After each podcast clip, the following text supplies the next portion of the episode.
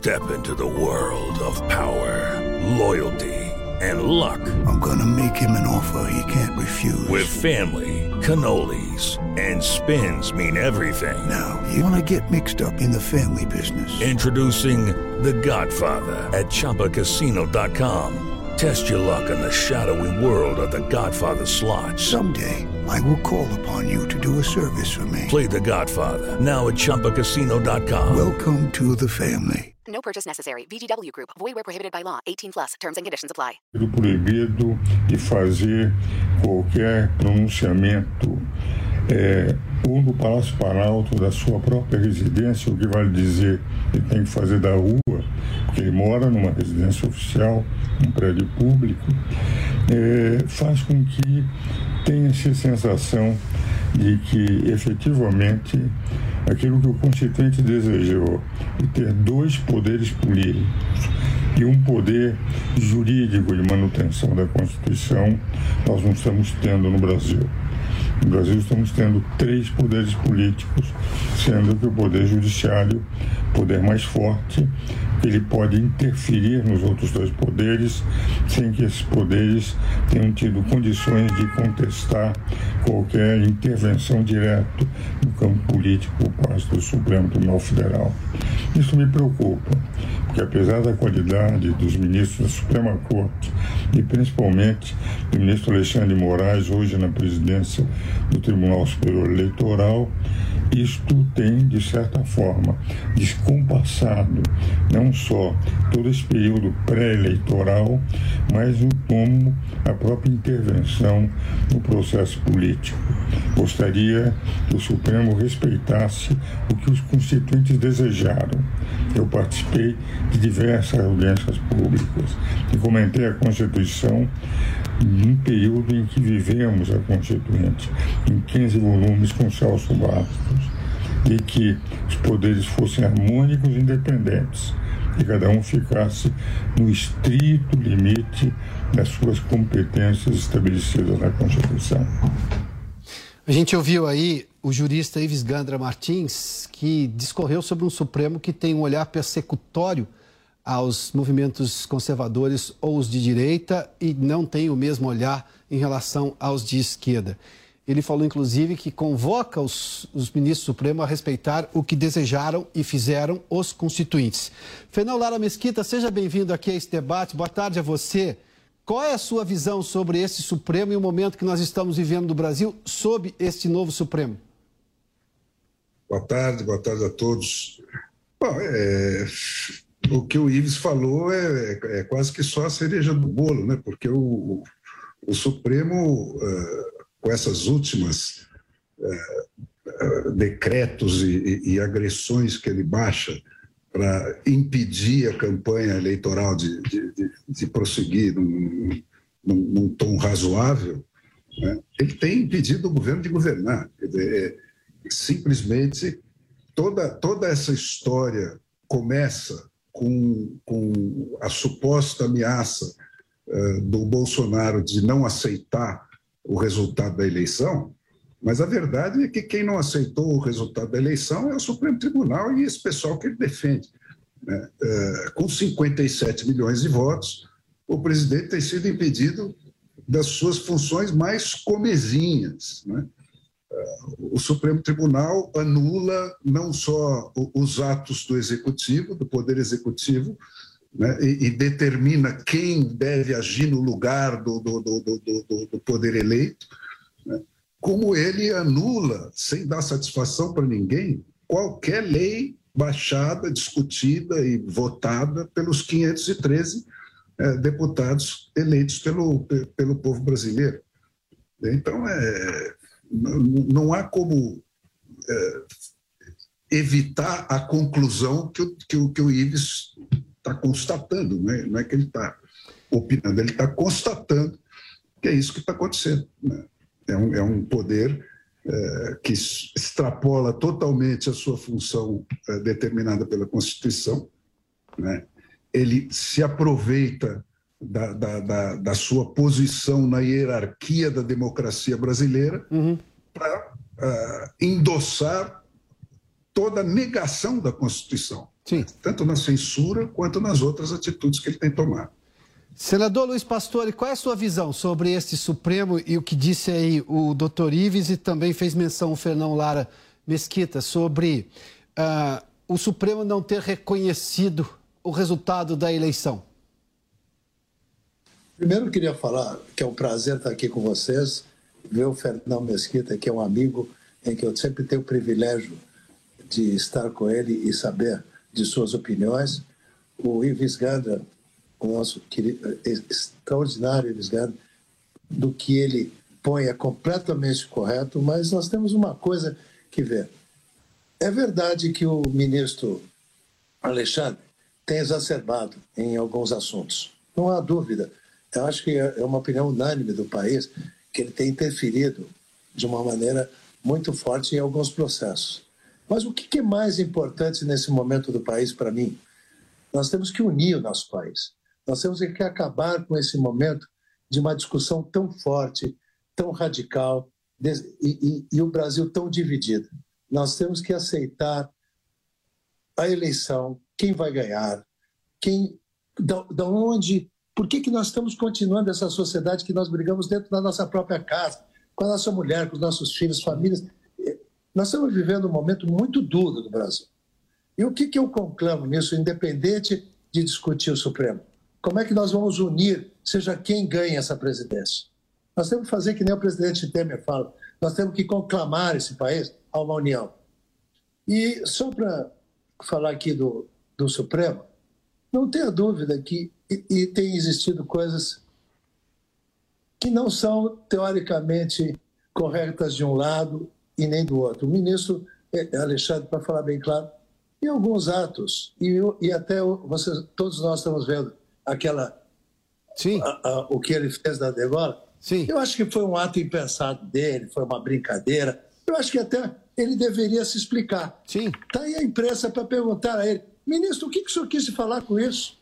De repente, ele explicar que foi um, um erro. Nós acabamos com essa polarização tão violenta que divide o nosso país e nos unimos para fazer uma coisa melhor. Eu estou com o presidente Temer. É hora de unir os esforços para ter um país melhor. Ah, senador, só para fazer menção, há pouco nós trouxemos a informação de Brasília. Hoje ele teve reunido com jornalistas para apresentar a sala da apuração ali. Ah, não tocou no assunto e a gente solicitou uma nota. Eles também não divulgaram nota nenhuma sobre isso, o gabinete do ministro Alexandre de Moraes. Senador Guaraci Silveira, seja bem-vindo. Boa tarde ao senhor. Senador, na sua opinião, que Supremo que nós temos nesse momento, como é que o senhor avalia? Sem som no momento. Não, o senhor não está nos ouvindo? Agora sim, ah, por gentileza, qual a avaliação que o senhor faz, senador, sobre este momento do Supremo Tribunal Federal e, claro, boa parte disso configurado talvez na figura do ministro Alexandre de Moraes, ah, enfim, que é quem tem mais falado, e ele, por exemplo, preside o um inquérito do fim do mundo, ao cunha que o ministro Marco Aurélio deu ao inquérito que cabe tudo. Meus caros companheiros, primeiro agradecendo a Deus pela Jovem Pan existir. Essa emissora veio cobrir no jornalismo um elo que faltava na comunicação brasileira, da plena democracia e da, e da justiça social. Vocês vieram preencher uma lacuna que, é, que existia.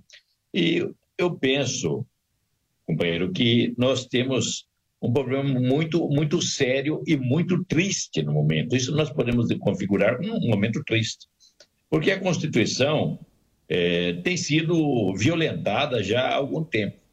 Eu acho que o primeiro ato, o primeiro, não posso dizer que é o primeiro, mas um dos atos mais notáveis foi quando, na cassação da presidente Dilma, quando o artigo 52 foi fatiado e rasgado ao meio uma parte valia e outra parte não. Quando é, no, naquele momento pelo caçado pelo Senado, mas presidido pelo ministro Lewandowski, e que a primeira parte foi válida, caça-se. Mas o mesmo artigo falava em oito anos de supressão de mandato. Vejamos bem, presente naquele momento estava o presidente Fernando Collor, Sim. que tinha é, ele tinha sido, tinha sido punido com os oito anos Quer dizer, é dois pesos e duas medidas. Ele Esse se manifestou, negócio... né, senador, naquele momento de uma maneira muito enfática. Ele ficou abismado com aquilo que ele estava vendo, né? Meu amigo, isso daí foi inconcebível. Nós não podemos pensar que um, que um ministro que presidia naquele momento a corte, é, a maior corte do Brasil, que era o, o, o, o Senado presidido por um ministro do Supremo, daqui a pouco fatiasse uma Constituição. Uma Constituição, meu irmão, meu colega senador, que foi feita por 559 constituintes, Sim. que juramos cumpri-la, é, juramos honrá-la diante do povo e diante de Deus. E no, no momento, a, aquela Constituição foi rasgada. A nossa Constituição, esta Constituição aqui foi rasgada. Então. Senador, é... só para aquele momento foi patético. Eu estava presente no Senado, vendo o Renan, que presidia, e o nosso Lewandowski. Aquele momento foi inacreditável. Rasgou-se. Metade daquele Senado não acreditava o que estava acontecendo. Só tem 100% de razão com isso. Agradeço, é, companheiro. É, um, um, pastor e você é um senador brilhante, como sempre foi. É, que Deus te abençoe sempre. Mas vejamos bem, depois nós é, o, tem se elaborado muitas vezes em coisas que não se conhece. Por exemplo, quando foi feita a, reserva da Raposa Serra do Sol, se não me engano, é, reservando a poucos milhares de índios, 19 mil quilômetros. Eu acho que nós temos que proteger nosso, nossos indígenas, que são povos, são nossos irmãos, mas eh, as coisas têm que ter equilíbrio. E a, a, a Constituição foi um, um, ato de inteligência, um ato de devoção, um ato de patriotismo de 559 constituintes. E de lá para cá, nós temos visto constantemente a Constituição ser violada. Pois não, Fernando. Tem um detalhe nesse é, essa Constituição, quer dizer, uma Constituição para ser democrática, é, o, que, o que qualifica uma, uma Constituição como democrática ou não, não é o que ela diz, né? É o modo como ela é acatada ou, ou, ou submetida ao povo. Ela tem que ser referendada pelo povo. A nossa nunca foi. É, e esse é o problema do Brasil. todos esses problemas que nós estamos discutindo aqui há 500 anos né, decorrem disso. Quer dizer, democracia existe quando o povo manda no governo. Então, se você pensar só nesse, nesse conceito, você vai concluir que o brasileiro nunca cheirou democracia, nunca chegou perto de democracia. Né? Nós temos uh, um sistema eleitoral onde, na eleição de 2018, dos 513 deputados eleitos, só 27 uhum. foram eleitos com votos no seu nome.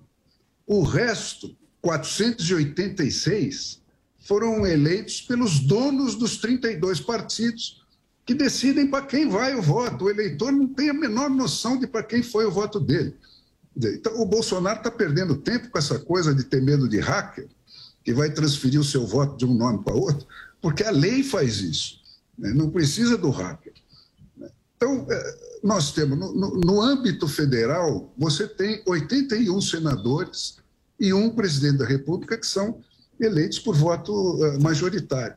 Então, que tem algum grau de, de, de, de eh, escolha do povo.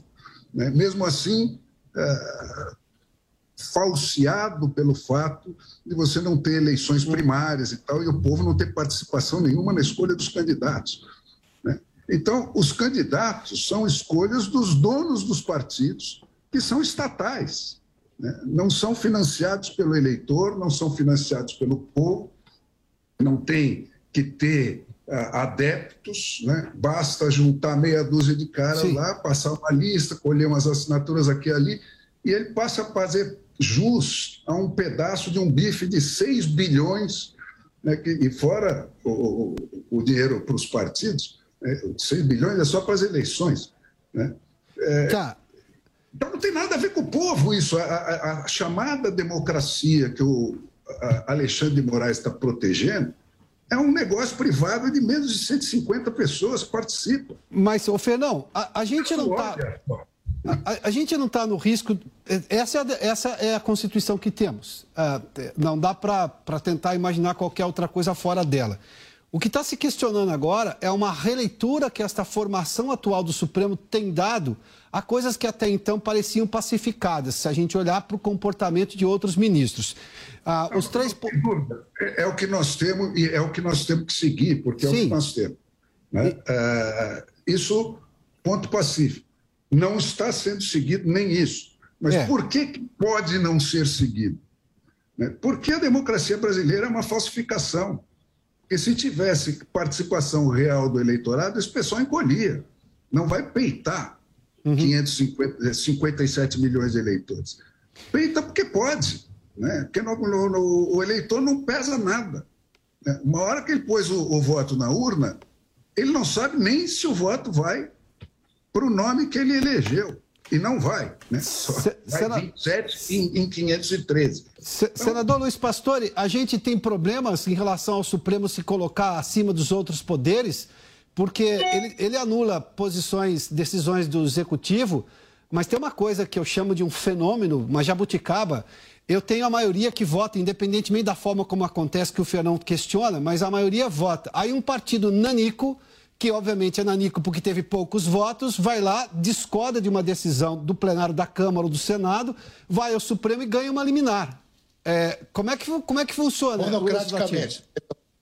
O que nós estamos falando que, que, uma, que uma, uma decisão. Eu vou só contar um pequeno caso. Eu sou um suplente, acabei de voltar ao Congresso Nacional e relatei uma, uma, uma medida provisória do governo em que ela foi discutida na Câmara, foi discutida no Senado, e depois disso tudo, apenas a Receita Federal, numa simples, no, como é que eu posso dizer, no mantra que ela sempre faz, Sim. ela pediu um veto, senador, e o presidente vetou.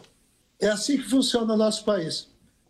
Uma pessoa da Receita Federal, um, um, um, que está no gabinete do secretário, pode pedir um veto e o presidente veta todo um processo que tramitou pelo Congresso Nacional. Sim. Simples.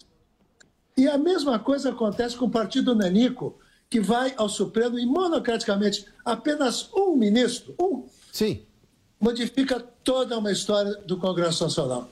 Isso é uma loucura. Isso, isso é uma insanidade. Eu sou completamente contrário a isso. Mas eu volto a dizer: nós precisamos arrumar um jeito de aliviar as tensões do nosso país discutir isso de uma maneira mais fraterna, uhum. mais, mais harmônica. É, é, só isso que eu tenho que falar. E o Fernão, o Fernão tem uma coisa aqui que eu sempre, nas vezes que eu tenho o privilégio de estar com ele, ele fala, e é muito importante, que seria o recall no Brasil, né, Fernão? Que você sempre falou como que funciona democracia americana, e eu respeito muito todo o seu pensamento e a maneira com que você sempre me conta de como o Brasil deve ser e que isso eu gostaria até que você falasse um pouquinho. Desculpe, senador. Deixa eu só ouvir uma vez mais o senador Guaraci, porque uh, se nós temos problemas do Supremo reconhecer os 57 milhões de eleitores, uh, o Supremo também não reconhece os 513 deputados e 81 senadores quando passa por cima de decisões do Congresso, que são exatamente, para usar uma expressão conhecida, a Casa do Povo. Eles estão ali, eles são representantes. Senador Guaraci, como é que se faz? Porque o Senado, em tese, é a única casa que pode a, de forma muito limitada, diga-se de passagem, fazer alguma coisa diante de arroubos de ministros do Supremo, com processos de impeachment. Mas nada avança no Senado em relação a isso, à exceção do grupo de senadores, eu sei que o senhor faz parte, justamente de discutir esse assunto. Convida os ministros a darem a, explicações e eles simplesmente ignoram o convite. É, infelizmente, meu amigo, isso daí tem acontecido, mas é, pesa-me quando chamo alguma coisa de Supremo. Para mim, o único Supremo realmente é Deus. É, mas, tirando o caráter místico é, disso daí, eu acho que mais é, supremo seria o povo brasileiro, é, seria a nossa nação. É, é, supremo realmente é a Constituição. Isso daqui nós juramos eu, senador, meu colega, nós juramos cumprir, como todos os ministros do Supremo e pessoas todos em cargo de relevância juram cumprir. Então, primeiro, nós temos que ter honra pelo que prometemos, pelo que nos comprometemos. Mas é, eu acho que realmente falta cada um se pôr no seu lugar e dizer isso eu posso fazer, isso eu não posso. E o, o, nós dizemos que o Supremo é o guardião deste livro, é o guardião Sim. dessas leis. É, e assim deve ser. Nem um passo à frente e nem um passo atrás.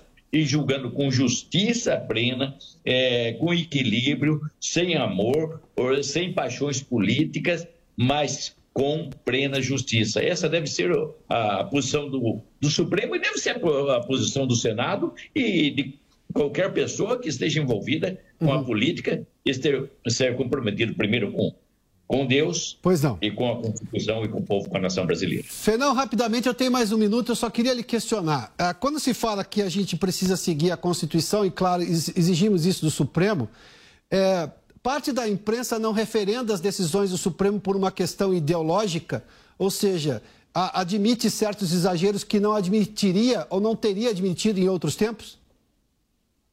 Olha, a imprensa está muito parecida com o Supremo Tribunal, quer dizer, não é, a, a, imprensa tem uma baliza que não é, que não é a Constituição, é, são os fatos.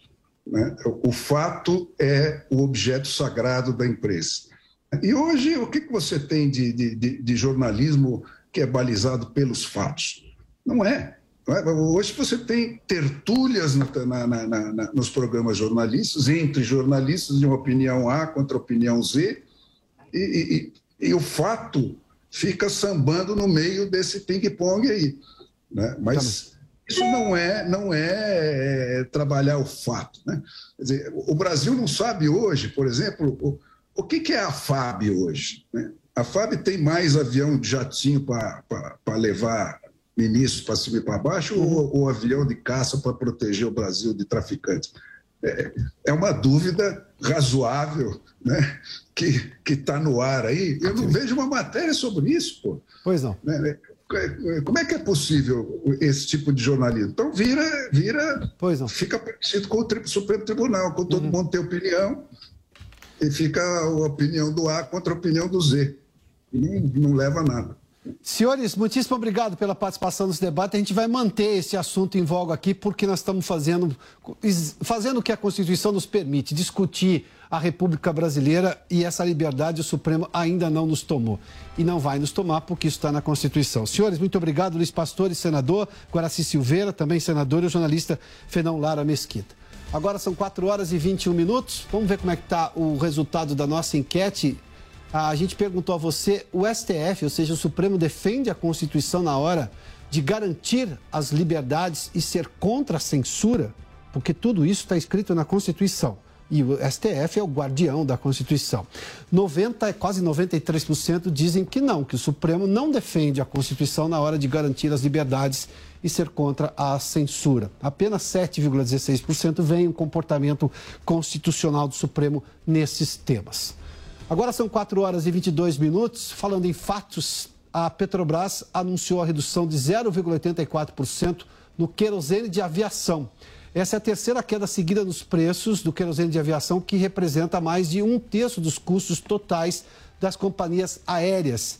Rodrigo Viga está conosco. Rodrigo, uh, Viga, seja bem-vindo. Boa tarde a você. A gente está falando de redução de gasolina, de etanol, a gente viu redução do diesel e mais uma vez agora do querosene de aviação. Tudo isso é fato.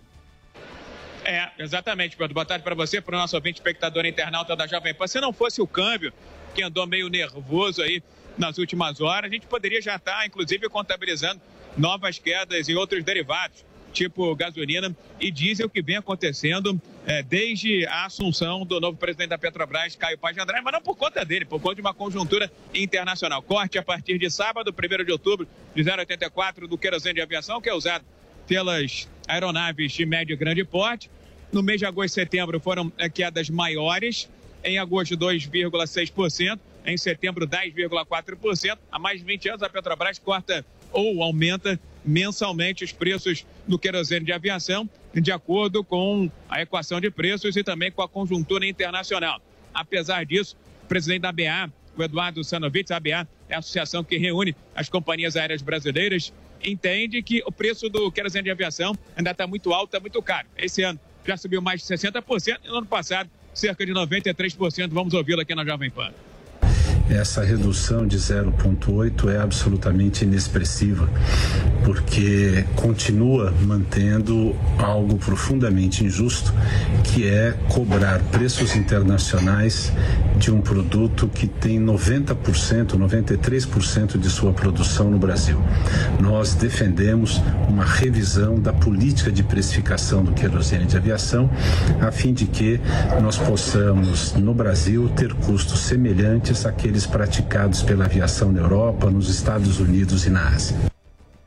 Terceira queda consecutiva, tem espaço para cair mais diante desse cenário. 60% de alta mais ou menos esse ano, 93% no ano passado. O que é bom é que começou a cair, né, Pedro? Viga, vamos lá. Isso tudo também é um fato, vai mexer na inflação. A gente vai falar desse assunto daqui a pouquinho, né? Ah, só temos a, a, sobre a, o Santos Dumont, é esse, Demetrios? Ah, tá bom. Daqui a pouco a gente fala sobre esse assunto. Viga, obrigado. Deixa eu só ah, falar ainda sobre aquele assunto ah, do encontro das duas torcidas organizadas, do Palmeiras e do Cruzeiro, na rodovia Fernão Dias, que liga São Paulo a, a, a, a Belo Horizonte. O repórter Kaique Silva tem mais informações disso que foi um ato de selvageria protagonizada por isso que se chama de torcedor organizado, mas enfim. Kaique, temos mais informações sobre esse assunto? Bem-vindo. Fala pessoal, tudo certo? Trazendo uma atualização sobre esse caso, tá? Sobre essa situação, nas primeiras horas do dia, a gente teve as imagens muito cruéis, né? Imagens fortes sobre esse encontro das organizadas. Eu conversei há pouco com, com o delegado, o doutor César Saad, que confirmou, inclusive, que as duas torcidas, elas foram escoltadas. A torcida do Cruzeiro pela Polícia Militar de Minas Gerais até o caminho de volta, voltando, portanto, para a capital mineira, voltando para Belo Horizonte, e a torcida do Palmeiras até a Barra Funda, onde acontece a sede né, da torcida Mancha Alviverde para, portanto, retornar a São Paulo, para não acontecer da torcida do Cruzeiro vir para Campinas e ter uma possibilidade de um novo enfrentamento entre as torcidas. Pra... E obrigado pela sua companhia, pela audiência. Agora você fica com o Direto de Brasília. Eu, Adalberto Piotto, te espero amanhã no Prós e Contras. A opinião dos nossos comentaristas não reflete necessariamente a opinião do Grupo Jovem Pan de Comunicação. Realização Jovem Pan News. Jovem Pan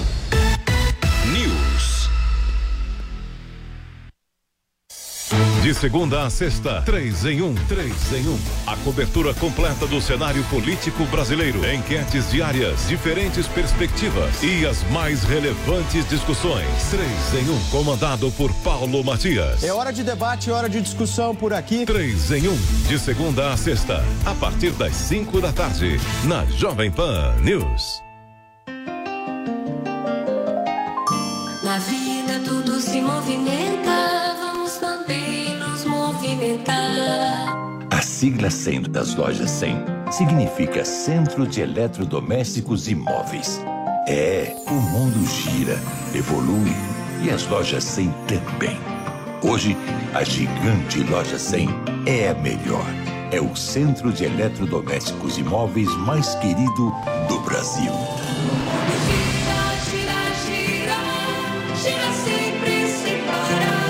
Graças a milhões e milhões de pessoas como você, que todos os dias honram as lojas 100 com a sua confiança. Obrigado, minha gente. Há 70 anos, nosso mundo gira sempre por você.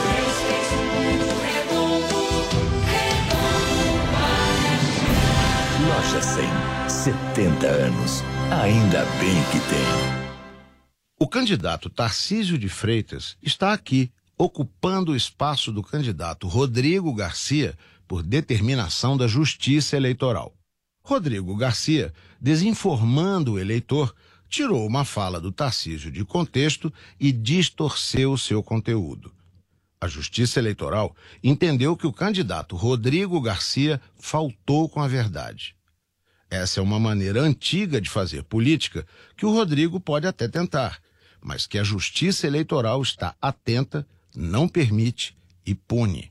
Tarcísio quer escolas em tempo integral de verdade e não de mentira.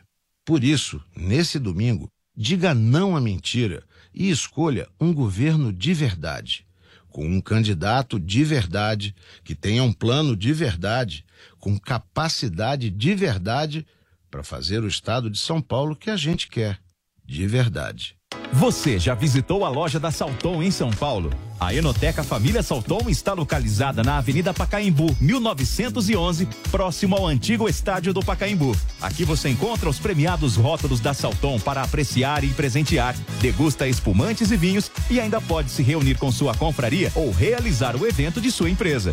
Venha conhecer este pedaço da Serra Gaúcha em São Paulo. Esperamos você, Avenida Pacaembu, 1911. 24 horas. Notícia, informação, serviço. Esta é a Jovem Pan News.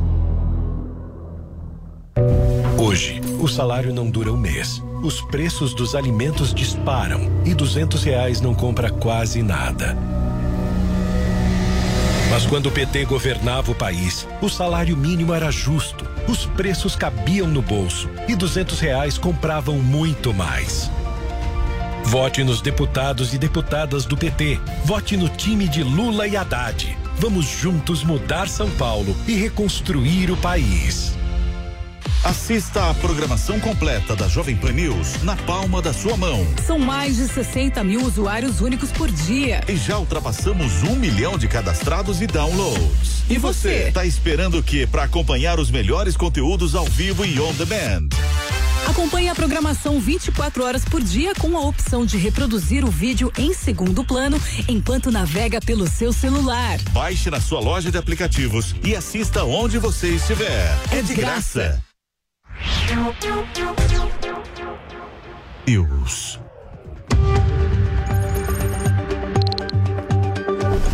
Direto de Brasília. Olá, boa tarde, uma ótima quarta-feira para você que acompanha a gente aqui na Jovem Pan News. Muito obrigada pela sua audiência, pela sua companhia, sempre às quatro e meia da tarde, de segunda a sexta-feira. Vamos começar com os destaques de hoje. Eleições 2022. Tribunal Superior Eleitoral abre sala de totalização dos votos e Alexandre de Moraes diz que espaço não é secreto. Segurança. Polícia Federal apresenta drones que vão fiscalizar crimes eleitorais no dia da votação. Economia. Ministro Paulo Guedes participa do programa Pânico aqui na Jovem Pan. Desdobramento da Lava Jato. Gilmar Mendes suspende cobrança de 18 milhões de reais em impostos de Lula. E ainda tem também a agenda dos candidatos à presidência da República. Eu sou Catiúcia Soto Maior e sigo com você até às 5 da tarde com as principais notícias da capital federal ao vivo, a partir de agora, direto de Brasília. Direto de Brasília. O ministro Alexandre de Moraes convidou todos os candidatos à presidência para conhecer a sala de totalização de votos do Tribunal Superior Eleitoral. O espaço já foi chamado de sala secreta pelo presidente Jair Bolsonaro. Sobre isso, nós vamos conversar ao vivo agora com a repórter Luciana Verdolim. Lu, boa tarde para você. Todos os candidatos faltaram à visita. Quem participou? Olha, Catiúcia, boa tarde para você, boa tarde a todos. Na reta final das campanhas eleitorais, os candidatos decidiram não vir aí aqui a essa visita no Tribunal Superior Eleitoral. Mas o ministro da Defesa, Paulo Sérgio Nogueira, veio representando as Forças Armadas. O presidente do PL, o ex-deputado Valdemar Costa Neto, também esteve aqui visitando essa sala de totalização, assim como representantes da OAB, da Ordem dos Advogados do Brasil e da Procuradoria-Geral Eleitoral, além de observadores internacionais. O presidente do tribunal, o ministro Alexandre de Moraes, fez questão de deixar bem claro que a transparência, segundo ele, está garantida agora nessa eleição, que não existe sala secreta de totalização dos votos. Por isso, o tribunal fez questão de apresentar esse local onde ficam cerca de 20 servidores da área de tecnologia de informação do tribunal, exatamente preparados para resolver todo tipo de problema. Quem explica melhor é o próprio presidente do TSE, o ministro Alexandre de Moraes. A gente tem um trechinho da declaração dele. É uma sala aberta, é uma sala clara, né? não é nem sala secreta nem sala escura. A sala de totalização será a partir das quatro e meia, das 16 e 30 do domingo, já aberta a todas as entidades fiscalizadoras a todos os partidos eh, políticos. Nós tivemos aqui os advogados dos partidos políticos, tivemos aqui as entidades fiscalizadoras, a OAB eh, participando, estará domingo também conosco, o presidente da OAB, o Ministério Público Eleitoral, o vice-procurador-geral eleitoral.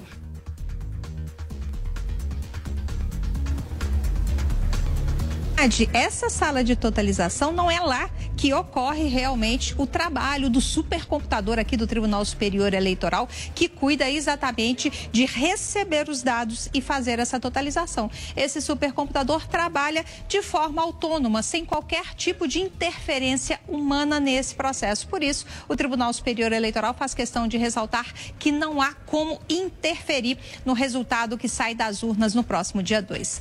Vale lembrar que a eleição teve o seu horário unificado, faltam quatro dias dias para o processo eleitoral, para a escolha aí de candidatos à presidência, Senado, governo de Estado e deputados estaduais, federais também e distritais. Segundo o TSE, tudo pronto para a eleição de domingo. Muito obrigada, Luciana Verdolim. A gente volta a conversar daqui a pouco. E sobre esse mesmo assunto, a gente conversa agora com o nosso comentarista José Maria Trindade. Zé Maria, boa tarde para você. Mais uma etapa do processo de transparência das eleições, né? Porém, dos candidatos à presidência, ninguém foi. Dá para continuar chamando de sala secreta?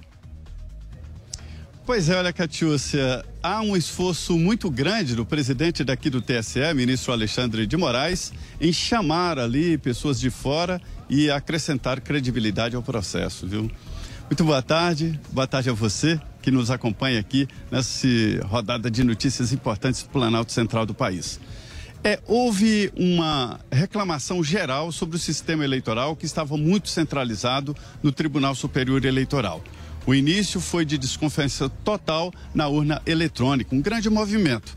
O presidente Jair Bolsonaro foi o primeiro a dizer que uma eleição não poderia acontecer na fórmula antiga, sem apresentar de uma forma transparente como era todo o processo eleitoral. Acontece que esta sala sempre esteve à disposição dos candidatos, dos técnicos, dos partidos políticos, mas olha, a política não se preocupava muito com isso, não. Entregava ao TSE e pronto. A partir desta reclamação do presidente Jair Bolsonaro, houve todo um, um, um aumento de atenção. E aí, o próprio TSE criou uma comissão especial de transparência e convidou OAB, Polícia Federal, representantes de setores como Congresso Nacional, Câmara e Senado e, naturalmente, as Forças Armadas. Esta comissão de transparência teve acesso a tudo. Houve também o aumento na, na, na prova de integridade das urnas. É quando se escolhe urnas para serem eh, separadas e ali acontece uma votação e a, o, através dos, do, da votação aberta e filmada, o número de votos tem que coincidir com o resultado final, né? E aí ficou claro como funciona o processo. Quem apura a votação é a urna, em cada sessão. E o resultado é pregado na sessão eleitoral. A novidade agora é que as Forças Armadas, o Tribunal de Contas da União e vários partidos políticos vão acompanhar e saber exatamente se aquele BU pregado na porta de uma urna numa determinada cidade coincide com o BU, ou seja, com o resultado daquela sessão eleitoral dos computadores daqui do TSE. O TSE, portanto, faz a totalização dos votos. Quem apura é a urna eletrônica. Hoje aqui foi mais um passo nessa tentativa do presidente eh, daqui do TSE de trazer a transparência e a credibilidade para o processo.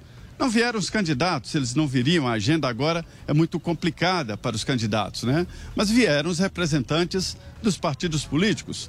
Se eles vieram, olharam e aprovaram, endossaram o processo eleitoral. Muito obrigada, Zé Maria. Daqui a pouco a gente conversa novamente. A Polícia Federal apresenta hoje drones que serão utilizados no esquema de segurança das eleições. O repórter Bruno Pinheiro acompanhou a demonstração aqui em Brasília. Os drones serão utilizados nos 610 locais de votação aqui na capital federal. A tentativa da Polícia Federal é de aumentar, de fato, a segurança, combater é, aquele hábito sobre a compra de votos, também a operação boca de urna e mais o transporte ilegal de pessoas, ou seja, aqueles veículos que são disponibilizados e levam as pessoas até os locais de votação nas sessões. Esses equipamentos estarão disponibilizados em vários pontos. Na tentativa de fiscalizar, identificar as pessoas, as imagens são repassadas em tempo real. Qualquer irregularidade, ou seja, um local que for considerado suspeito, qualquer movimentação, essa imagem será repassada e uma equipe vai abordar, chegar até esta pessoa no dia da votação. Então, no domingo, no dia 2 de outubro, a informação não foi repassada de quantos profissionais e nem mesmo a autonomia de voo ou de quanto tempo esse equipamento vai continuar, vai ficar no ar. Mas desde as vésperas das eleições. No sábado, essa operação já estará em andamento aqui na capital federal. Essa é mais uma ginástica, uma tentativa de reforçar a fiscalização e a segurança nas eleições de outubro de 2022. De Brasília, o Bruno Pinheiro. E além do piso salarial da enfermagem, o Congresso Nacional tem 174 propostas para pisos salariais de outras categorias. Vamos conversar ao vivo agora com a repórter Yasmin Costa sobre isso. Boa tarde, Yasmin. Conta pra gente qual o impacto que a aprovação desses aumentos teria para os cofres públicos. Olha, Kátia, algo em torno de 39, 38 bilhões de reais, pouco mais de 38 bilhões de reais seria a estimativa aí de impacto aos cofres públicos. Antes de qualquer coisa, boa tarde para você, para todo mundo que está com a gente aqui nessa edição do Direto de Brasília. Esses números foram apresentados por um compilado da Confederação Nacional dos Municípios, que estimou que boa parte desse impacto aí no orçamento de estados e municípios, se fossem bancar o piso salarial de diversas categorias, a maior parte dessas categorias seriam relacionadas à área da saúde. Pelo menos 75% seriam da área da saúde.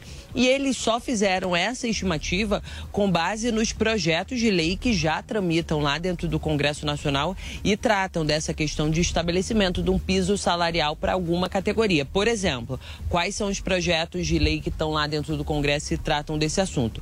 Projeto que trata do piso salarial para dentistas, biomédicos, fonoaudiólogos, nutricionistas, psicólogos, entre outros, que estão tramitando lá dentro do, dentro do legislativo. E a gente agora ganhou uma notoriedade, a gente está mais falando sobre isso por causa do piso salarial dos enfermeiros. Inclusive, a Confederação Nacional dos Municípios avalia que estabelecer um piso salarial para qualquer categoria que seja, isso fere o pacto federativo que existe entre União, Estados e municípios. Por isso, em muitos momentos, a Confederação Nacional dos Municípios se colocou contra, principalmente agora nesse momento de piso salarial da enfermagem, se colocou contra essa possibilidade do estabelecimento do piso da enfermagem, que lembro, está suspenso o piso da enfermagem, já virou lei, mas está suspenso por uma decisão do Supremo Tribunal Federal que deu ali um prazo de 60 dias, que já está correndo esse prazo, para que a União ali estabeleça um, um, da onde vai sair esse recurso. A gente segue acompanhando esse caso, mas existem ali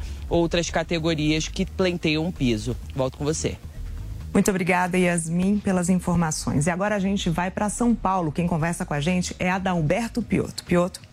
Muito obrigado, Catiúcia. A gente fala aqui do estúdio da Jovem Pan News em São Paulo. A gente está numa situação neste momento, a gente está tendo informações sobre esse furacão Ian, com ventos de até 220 km uh, por hora, que atingiu a ilha de Cuba e também se aproxima com cada vez mais força agora do estado norte-americano da Flórida. Há uma questão inteira, a região mais afetada é justamente a região a oeste da Flórida, ou seja, no Golfo uh, do México. A Flórida é uma região peninsular, como você vê no mapa, uma parte de Miami, por exemplo, que é muito conhecida dos brasileiros, é a região do Oceano Atlântico. Esse furacão vem de Cuba justamente pelo outro lado, ou seja, o lado oeste uh, da, da península uh, da Flórida e atingiu a região de Forte Myers, é onde tocou nesse momento esse furacão. A destruição, como você vê nas imagens e pelos ventos, é bastante intensa. É um furacão de categoria 4. É, é um dos maiores, um dos mais fortes dos últimos 10 anos. Ele foi elevado à categoria 4 há pouco pelo Centro Nacional de Furacões ah, dos Estados Unidos. Para você ter uma ideia do, do, poder desse furacão, em Cuba a ilha completamente ficou sem energia, ou seja, há danos de infraestrutura. E quando saiu de Cuba, veio pelo Mar do Caribe, ali pelo Golfo ah, do México, até chegar à Flórida. A informação que temos, por exemplo, dada justamente o risco, dado o risco que se tem nesse instante e a destruição, os parques da Disney, por exemplo, foram fechados por dois dias, por determinação da empresa. E a gente conversa agora com o coronel Gerson Gomes, que está conosco lá na Flórida. Ele, ele mora, na verdade, do outro lado do furacão, ele mora é, em Boca Raton, é isso, né? Coronel, seja bem-vindo. Boa tarde ao senhor. Boa tarde, Adalberto. Sim, é verdade. Eu moro em Boca Raton, que fica do outro lado, onde o furacão, nesse momento, exatamente agora, está tocando já o solo ali no litoral de Fort Myers. Agora, o, coronel, qual é exatamente a orientação que o estado inteiro recebe? Porque é, é claro que está se monitorando o movimento desse furacão. Havia uma ideia de que ele poderia chegar até um pouquinho mais ao norte da Flórida, a região de Tampa. Nesse momento não se tem mais essa informação. Mas que tipo de, de, de orientação tem, tem sido recebida pela população da região da Flórida? É, como você mesmo disse, é, o furacão ele é é, seguido, né? feito um tracking com imagens de satélite, a população é sempre avisada é, com antecedência e vão sendo atualizados os, os alertas. Né? Então, nós aqui na minha área, por exemplo, ontem nós tivemos muita chuva, muito vento. Hoje de manhã eu fui acordado com alerta pelo, pelo celular de, é, de ventos muito fortes na minha região. E agora, nesse momento, é, o que se esperava é que ele caminhasse um pouco mais. Ele está caminhando na ordem de 9, 10 milhas por hora em direção ao norte, mas ele começou a infletir para leste e entrou antes da Baía de Tampa. Então, muita gente, inclusive, é, fugiu de Tampa, pensando que ele estaria entrando mais forte, mais ao norte, mas ele infletiu para leste e o estrago maior está sendo feito na área de Fort Myers.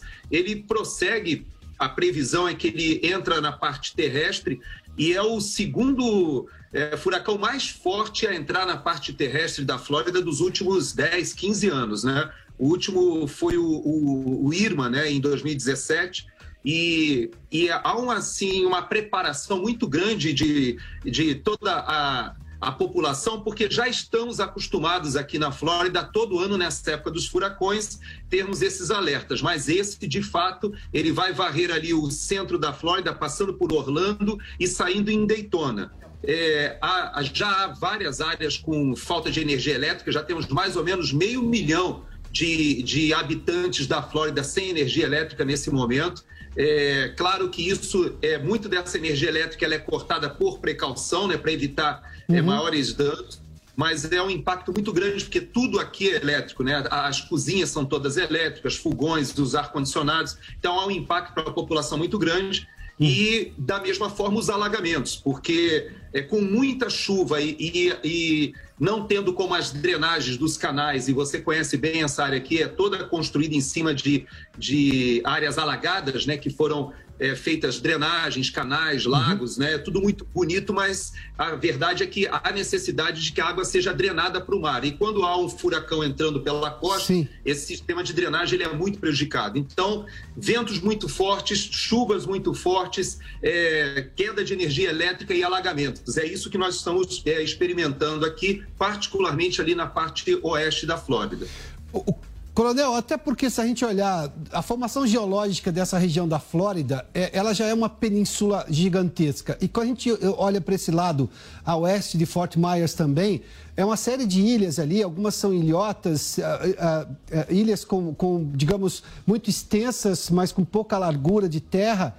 Isso tudo também dificulta, ou pelo menos favorece o momento eh, de, do furacão e dificulta, obviamente, todo o trabalho de resgate. Ou seja, o senhor fez menção à questão a questão da, da energia elétrica, a gente está reproduzindo imagens agora aqui dos alagamentos Há pouco a gente mostrou ali sobre a questão da, da energia elétrica.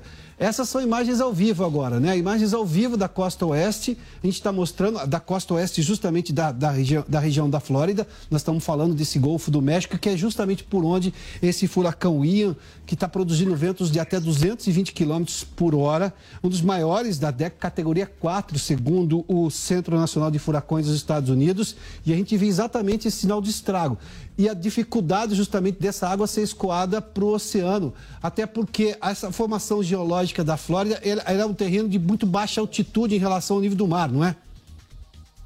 Exato. E especialmente naquele local onde o furacão está tocando o solo agora, com maior intensidade, ele, ele toca com grau 4, que é uma intensidade fortíssima, como eu falei nos últimos 10, 15 anos é o segundo furacão mais forte que chega a entrar na parte de solo. Nós já tivemos furacões é, com intensidade grande, mas eles vão perdendo intensidade quando chegam a tocar o solo, é, eles já estão se transformando em tempestades tropicais. Não é o caso deste furacão, que ele chegou realmente a Fort Myers com uma intensidade de, de ventos muito elevada, se imagina 240 km por hora de, de ventos e, ao mesmo tempo, as chuvas que já vinham sendo sentidas aqui há dois dias, ou seja, já havia um alagamento, ou pelo menos os canais. É, existe todo um sistema aqui que nós é, percebemos que eles esvaziam os canais de drenagem, os lagos, para justamente se preparar para esse momento. Mas quando tem uma intensidade de chuva dessa forma,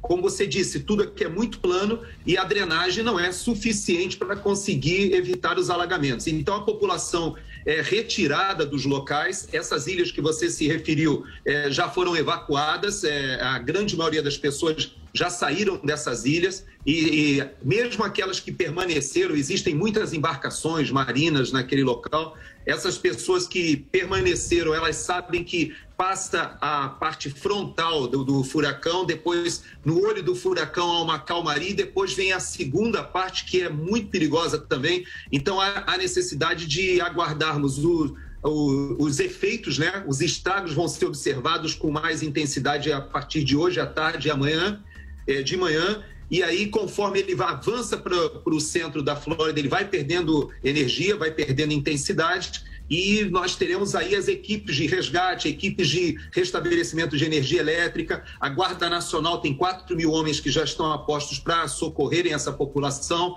E, da mesma forma, existem equipes com aeronaves de evacuação aeromédica. Tudo isso está montado para acontecer após a passagem do furacão, que nesse momento agora ninguém consegue é, se deslocar para socorrer. Então, todas as providências têm que ser tomadas antes.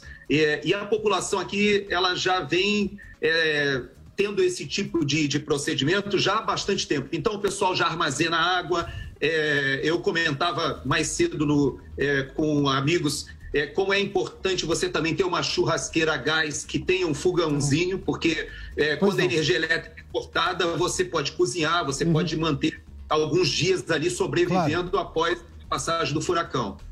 Coronel, já voltamos ao senhor. O Rogério Steil, que é radialista, ele mora em Orlando, está conosco agora.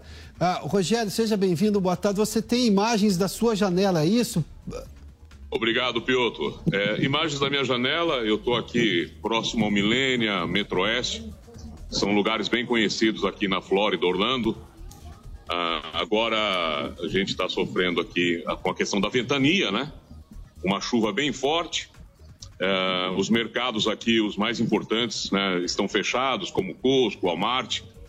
É, ontem teve uma grande procura aí por água, é, papel higiênico, então tudo que você pode imaginar acabou nas prateleiras, né? O pessoal está bem assustado, aquelas pessoas que têm a, a possibilidade, a oportunidade, de... colocaram os tapumes aqui no, nas janelas, mas a gente ainda não sentiu o impacto realmente do furacão, né? O que acontece aqui na minha região é uma ventania bem forte, uh, chuva, mas ainda nada de muito muito, muito Rogério, perigoso, né, que está acontecendo. Qual é a distância de você ir para essa região de Fort Myers, onde o furacão atinge, atinge nesse momento o estado da Flórida com mais força? Qual Nós é o estamos distância? mais ou menos uma hora, uma hora e meia. Né, dessa região que foi bem atingida. Uhum. É, dizem que por aqui é provável que piore um pouco a situação a partir de amanhã. Estava esperando hoje para as duas da tarde, mas realmente somente essa chuva bem forte é, essa ventania, mas ainda nada de muito grave. Mas as pessoas estão em alerta. Recebemos ontem do governo né, mensagens dizendo como a gente deveria proceder em caso de, de uma possível evacuação ou até mesmo para a nossa segurança de nossa família, né? Para que a gente fosse aí para os lugares mais baixos da casa e sair de casa de forma alguma, né? Ficar dentro de casa com a família, cuidando de todos aí nesse momento difícil que a gente está passando aqui. Mas a gente acredita que vai ser rápido. Ah, eu tenho também o Marcos Pérez está conosco, ele é presidente do Orlando City, é um, é um clube de futebol. Ah, Marcos, seja bem-vindo. Ah, qual é a, a, o momento que você está vivendo? O que, que você pode nos descrever dessa situação aí no estado da Flórida? Oi, Piotr, boa tarde para você. nós estamos aqui uh, passando por, por algo que é recorrente né, para quem mora no estado da Flórida é, nos Estados Unidos, em várias regiões dos Estados Unidos, mas aqui no estado da Flórida é bem recorrente. Nesse caso, uh, esse furacão é dos grandes, uhum. né? esse é um dos maiores. Uh, chegar aqui à costa da, da Flórida, a gente tem, eu estou agora na cidade de Orlando, né? Eu trabalho no, no Orlando City, um time de futebol um, aqui do estado da Flórida. Orlando que é mais ao norte de Fort Myers, né? Costa e bateu com ventos muito muito fortes, né, acima de 150 milhas por hora uh, quando, quando chegou aqui à costa. Uhum. Então, uh, a gente sabe e acompanha minuto a minuto a situação. Uh, o governo aqui nos Estados Unidos faz um ótimo trabalho e todas, todas as, as, emissoras né, de rádio e televisão que a gente pode acompanhar fazem um ótimo trabalho acompanhando tudo isso. Os sistemas de meteorologia são muito avançados também, então a gente Sim. tem sempre uh, updates que acontecem uh, o tempo inteiro, né, em tempo real. Então a gente com a família acaba acompanhando isso muito de perto e a nossa expectativa é de que é, ao longo dessa trajetória da costa até a região central aqui da Flórida, onde Orlando está localizada, a gente tenha é, um pouco menos impacto em termos de é, número de tornados, que acho que esse é o maior problema, viu, Piotr? Tá. O maior problema, a maior preocupação que a gente tem com família e tudo mais Sim, é, claro. são os tornados, porque o vento é muito perigoso e ele, quer dizer, várias estruturas vão é, pelos ares aí, acaba ficando muito perigoso. É, a chuva, a quantidade Marcos, de chuva, né? Eu acho que. Marcos, só por gentileza. A, a gente... Agora Oi, Piotr, desculpa, quatro... pode falar. Só por gentileza, 4 horas e 55 minutos aqui no horário de Brasília. Jovem Pan News. Os pingos nos is. Os pingos nos is política, economia e a análise das notícias do dia em um bate-papo com o time de comentaristas que não tem medo de dizer a verdade. Os pingos nos is, de segunda a sexta, na Jovem Pan News. Ei, tá sabendo da novidade? A Tectoy, aquela do Pense Bem, Atari, Mega Drive. Então, Agora é muito mais do que videogame. É também automação comercial. É a solução perfeita para o seu negócio evoluir, com opções para quiosques de alto atendimento, PDVs inovadores e muito mais. Conheça mais da Tectoy Automação. Acesse tectoy.com.br. Tectoy agora é também automação comercial. Uma nova fase para o seu negócio. Você que deseja ter uma educação de qualidade no Brasil e sonha em ter 50% da cadeira do Congresso ocupado pelo povo preto, vote 5516 Eliana Fernandes. Alô Carapicuíba. Segurança, você tem como policial federal, lutei para colocar bandido na cadeia. Sou Suzana, policial federal e tenho coragem para combater a violência contra bandido para federal. Vote 5550. Partido Social Democrático. Você sabe que time vai ganhar o Brasileirão? Sabe quem vai fazer mais pontos na NBA? Entende tudo de Fórmula 1? Então não perca tempo. Entre na vaidebob.com e comece a usar seu conhecimento esportivo para se divertir e ganhar dinheiro. São as melhores ODBs do mercado em plataforma segura e fácil de usar. Vaidebob.com, a melhor plataforma de apostas do mundo agora no Brasil. Esta é, esta é a Jovem Pan News. Viver é bom, encontrar os amigos é bom, sentar em volta da mesa é bom, viver além do comum. Bom, aqui no Babaco é assim, a melhor mesa de saladas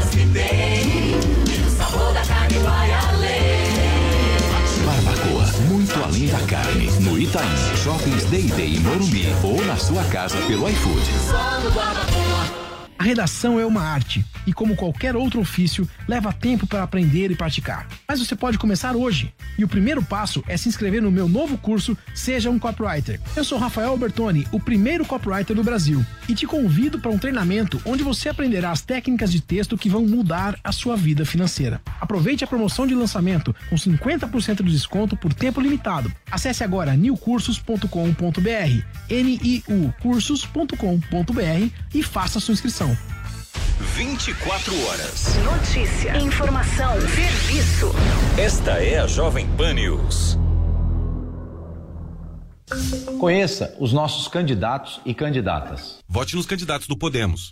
Ajudar as cidades, as pessoas com autismo e de olho no direito dos animais. Sou Murilo Félix, deputado estadual 19800.